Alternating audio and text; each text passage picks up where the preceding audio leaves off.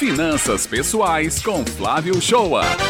A gente segue falando sobre economia, 6 horas e 50 minutos, porque a gente vive aqui no mundo das redes sociais e cada vez mais os influenciadores ganham espaço e também um público bem fiel. É, mas no caso dos influenciadores financeiros, aqueles que também dão dicas de investimentos, quais são os cuidados que nós devemos ter quando a gente segue essas dicas e essas sugestões passadas por eles, né, Raio? Pois é, tem muita gente dando dicas aí de onde investir seu dinheiro, viu, Beth? Compra dinheiro virtual, hum. aplica em tal fundo, mas é melhor que a gente escute quem sabe do assunto. Nós já estamos em linha com o nosso consultor Flávio Chua, que responde essas perguntas aqui, esses questionamentos para a gente em mais um episódio da coluna Finanças Pessoais. Bom dia, Flávio. Seja bem-vindo mais uma vez aqui ao Jornal Estadual.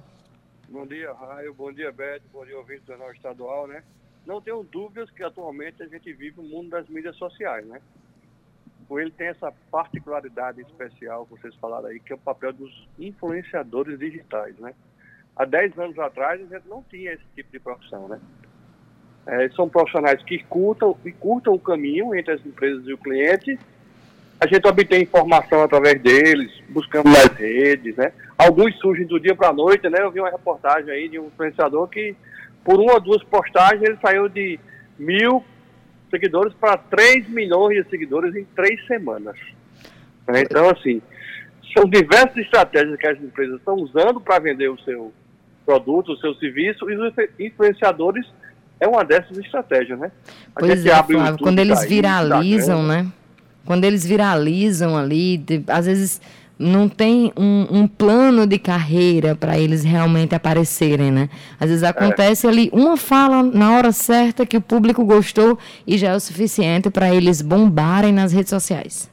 Exatamente. Aí também tem uma questão daquele algoritmo das redes sociais, né? Você, você pesquisa um assunto X, cozinha, é, gastronomia, é, finanças, moda, e aí de repente aquele feed de notícias seu começa a aparecer assuntos né, relacionados, postagens sobre o que você estava procurando, né?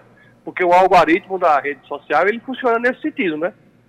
E em finanças pessoais também não podia, não pode ser diferente, né? De repente virou pop investir na bolsa de valores. Agora tem curso que te ensina a ganhar dinheiro fácil, do zero ao milhão, né? A você ser day trade, que é uma que é uma, uma profissão, podemos dizer aqui, uma ocupação que você passa o dia na bolsa de valores, e a gente sabe que 90% do day trade perde dinheiro. Né? Você também tem dizendo é, estratégias que a live começa às 5 horas da manhã, né? Como se o horário é, resolvesse a situação, né? Com milhares de seguidores, né? Tem, tem guru mandando você não comprar imóvel, mas a gente não sabe se ele tem imóvel ou não tem imóvel, né? Aí eu faço uma pergunta para o ouvinte, né? Todas essas dicas de aplicações de ativos, como o Real falou aí, fundos de investimento X, Y, todas essas estratégias estão de acordo com o seu planejamento financeiro familiar, está dentro do seu perfil de investidor, de repente você é uma pessoa conservadora e alguém mandou você comprar um fundo imobiliário, que aliás, um desses influenciadores informou um dia desse, eu fiquei pasmo e besta, que um fundo imobiliário pode ser um bom ativo para a sua reserva de emergência, sendo que o fundo imobiliário é de alto risco. É uma boa aplicação, mas é uma aplicação de longo prazo de alto risco e ele não serve para ser reserva de emergência, né? Então, assim, muito cuidado muito cuidado com rede social. Porque esse influenciador, ele pode estar tá oferecendo um produto de acordo com o perfil dele, e não com o seu perfil. Ou é uma coisa genérica. E finanças pessoais, Raio, ela é customizada. É diferente o planejamento de Raio, e é diferente o planejamento de Beth, é diferente o planejamento de Flávio. Pois é, não tem uma fórmula pronta, né? Agora, um não outro, um, outra, um, um, outra, um outro ponto nessa, nessa questão é, que me preocupou bastante, inclusive fiquei muito feliz quando você é, disse que ia trazer esse assunto aqui hoje no Jornal Estadual, é que o público que está sendo envolvido por esses influenciadores é um público bem jovem. Né? Eu tenho, eu convivo é. bastante é. com uma juventude ali dos seus 16 a 20 anos, tenho alguns sobrinhos na cidade, e eles começaram a se interessar em investir. E quando eu fui entender de onde vinha esse interesse, Flávio, vinha justamente desses influenciadores. E aí você fica no, no risco né, deles investirem um pouco que eles têm ali, da sua mesada, e perderem o pouco que tem. Claro que é muito importante que eles aprendam realmente a investir, mas que aprendam da maneira certa, com as pessoas certas e não se deixando influenciar por quem está realmente passando dicas pessoais, né? As suas dicas para os outros e não Perfeito. entendendo as necessidades de cada um. Isso mesmo, Raí. Uma coisa que eu vejo dos jovens é que boa parte desses influenciadores conduzem muito para a renda variável, para o maior risco. E esses jovens acham que 100% do seu recurso tem que ser alocado na renda variável. Então, olha, a renda fixa agora está dominando porque a renda variável está em queda. Eu tenho que ter diversificação dos investimentos. Eu tenho que pensar na liquidez da minha carteira. Mas isso tudo em paralelo ao que eu decidi de fazer de planejamento financeiro familiar.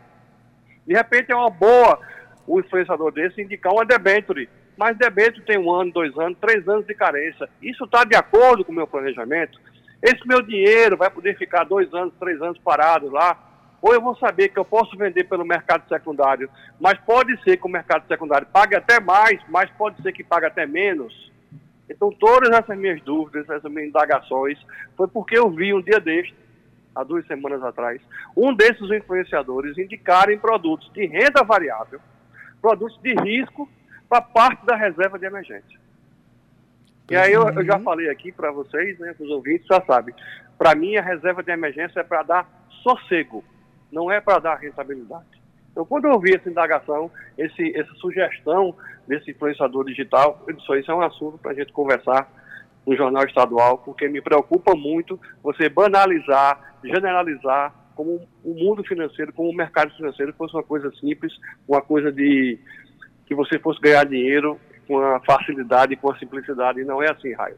Pois é, é, Flávio, bom dia, Beth, agora conversando com você bom dia, também, Beth. porque o que a gente vê é que são pessoas que não são especialistas nesse setor financeiro elas, por algum motivo, uh, por interesse próprio, porque estão respondendo a alguma empresa, enfim, elas conseguem, como você disse, ter seguidores, muitos seguidores, não é? E começam a dar suas opiniões próprias, que não estão embasadas em conhecimentos financeiros.